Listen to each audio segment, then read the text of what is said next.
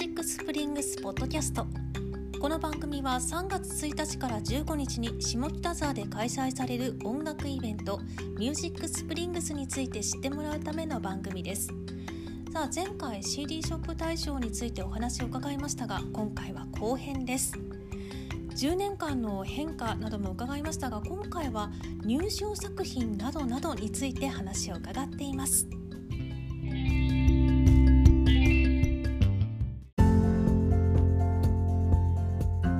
ショップ大賞を割とこうニュースにしてもらうこともありますが、うんはい、今年の大賞は誰々でしたっていう方が大きく扱われますよね。うん。はい、でも大賞の前には入賞した作品というのがあるので、はい、そこにも注目のアーティストって多いんじゃないですか？多いです、うん、入賞もね受賞作品なんですよ、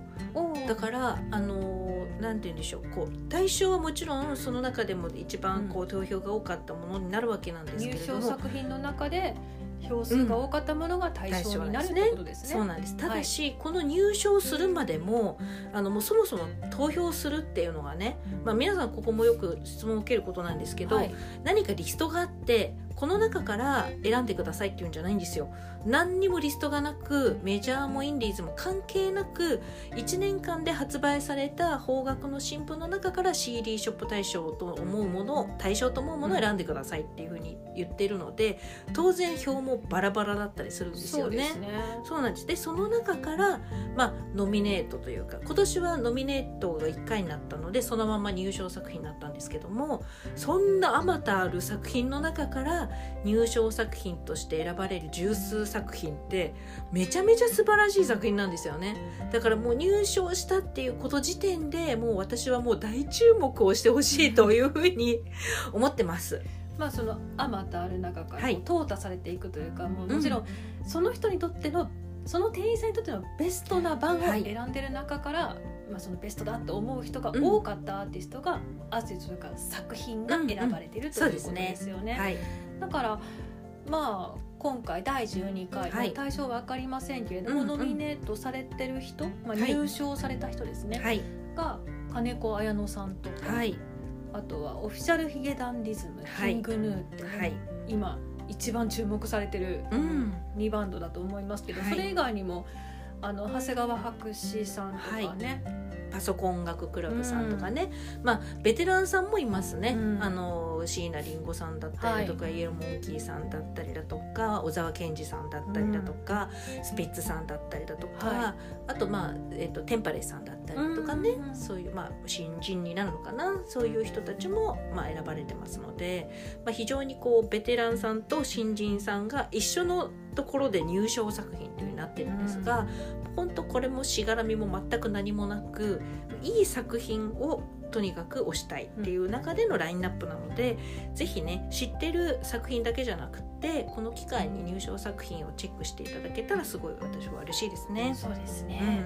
うん、でこの入賞作品の他にも、はい、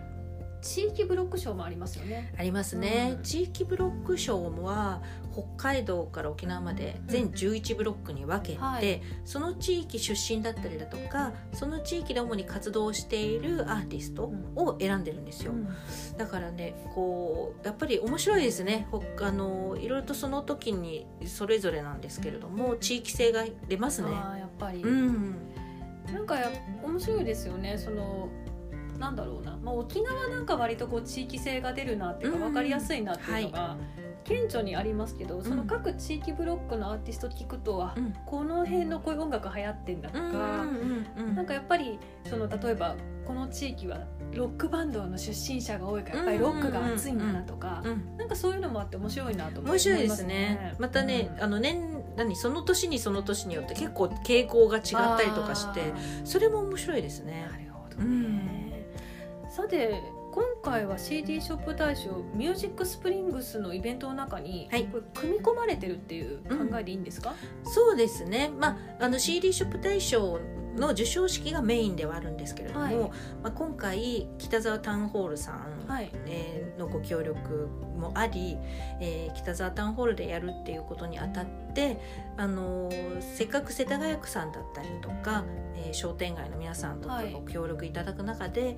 あのそういった地域でねやるからにはやっぱりいろんな音楽との接点を持ったイベントにした方がもっとたくさんの人たちとつながって面白くなるんじゃないかなと思って、はい、それで「ミュージックスプリングス」っていう大きなくくりを、まあ、作ってみたと。っていう感じなんですよね。まあ、一大音楽イベントの中に、うん。か CD だけじゃなくて、はい、いろんな考え方とかいろんな楽しみ方とかもつながっていこうみたいな、うん、そうですね。一緒にもう盛り上げましょうよっていう感じですね。結構こう前向きなチェンジですね、はい、前向きなチェンジです。でこの「ミュージックスプリングスの、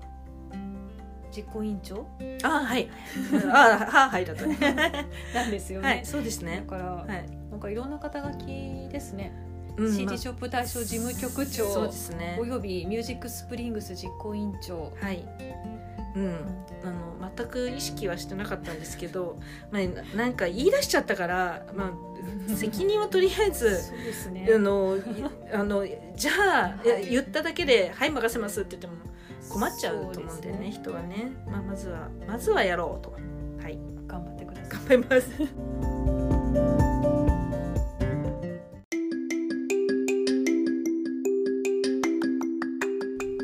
ことで次回はミュージックスプリングスについて引き続き高安さやかさんにお話を伺っていきたいと思います。あのこの番組別に高橋さんしか出演しないわけではありませんのでこの後ねいろんな人に話も聞いていきたいと思いますのでお付き合いどうぞよろしくお願いします。お相手は石井由紀子でした。